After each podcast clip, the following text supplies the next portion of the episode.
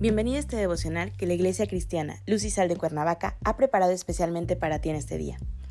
Te animo a que prepares tu corazón y dispongas todo lo necesario para escuchar la palabra que nuestro Dios ha preparado especialmente para ti el día de hoy. ¿Listo? Vamos a comenzar.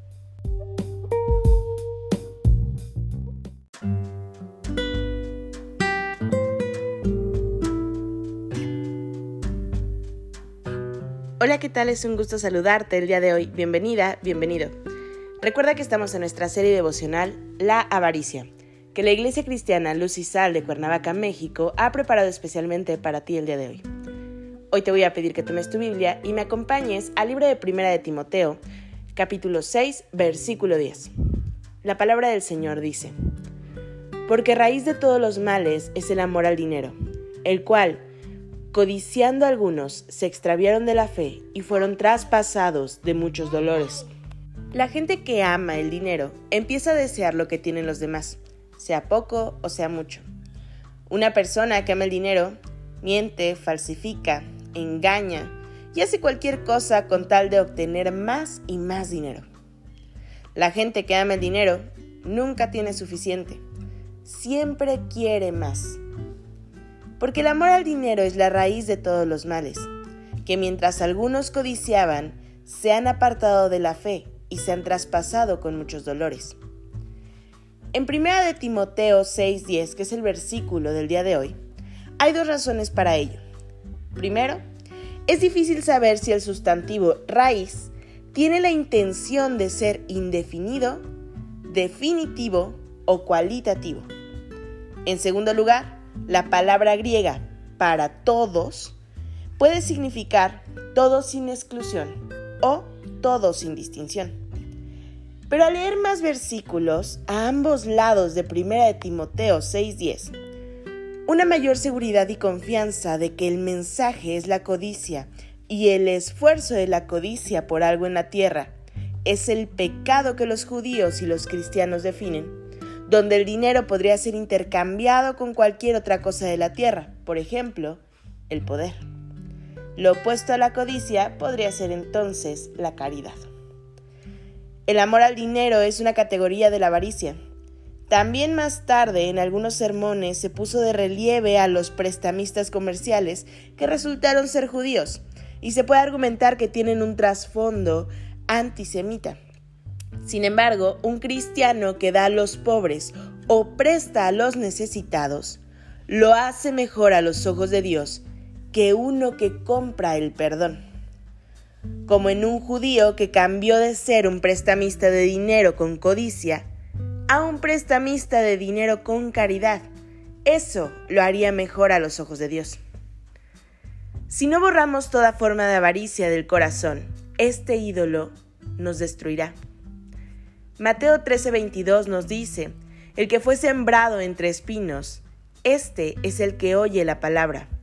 Pero el afán de este siglo y el engaño de las riquezas ahogan la palabra y se hace infructuosa.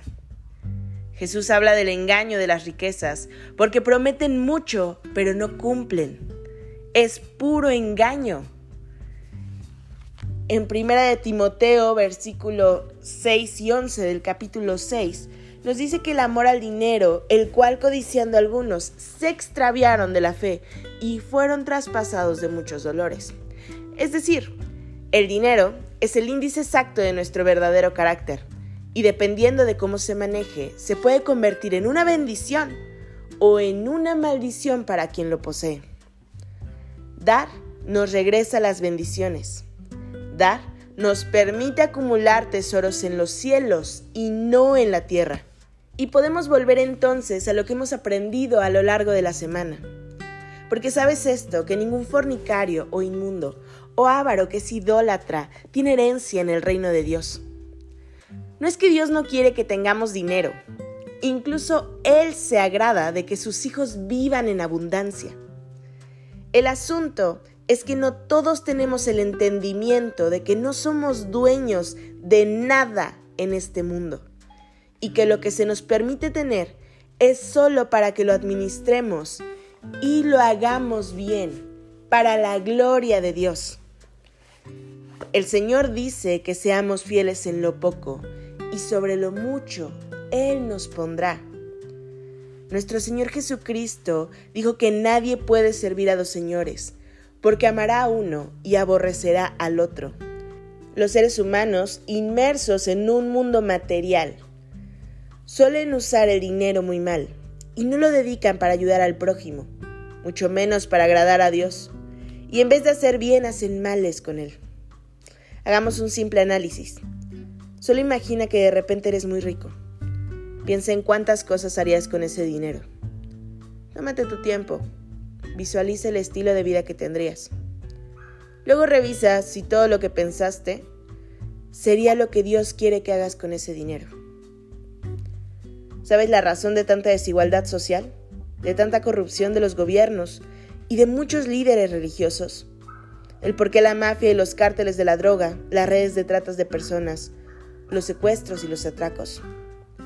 Pues bien, todo eso y mucho más es consecuencia de hombres y mujeres que aman más el dinero y lo que él representa que al mismo Dios y su creación. Acompáñame a orar. Padre Celestial, en el nombre de Jesús, hoy te damos gracias, Señor, por tu inmenso amor. Gracias porque lo que hablas a nosotros cada mañana es revelador, Señor. Y tú tienes las palabras indicadas, Señor, para nuestro corazón. Padre, hoy te pido perdón si hemos fallado contra ti. Hoy te pido perdón si hemos puesto otros ídolos antes que a ti. Señor, te pido que me limpies, y que pongas ese fuego ardiente en mi corazón por amarte, servirte y glorificarte, Señor, solo a ti. Que todo lo que tú me has dado y que todo lo que poseo hoy sepa que es por gracia tuya. Y que eso mismo tiene que ser siempre empleado para tu gloria. Entrego este día en tus manos, Señor, y pido que sea tu presencia acompañándome en todo momento. En Cristo Jesús oramos. Amén.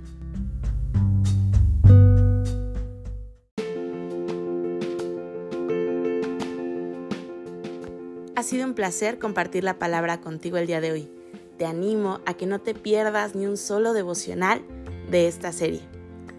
Te espero aquí el día de mañana. Y recuerda, conecta con Dios.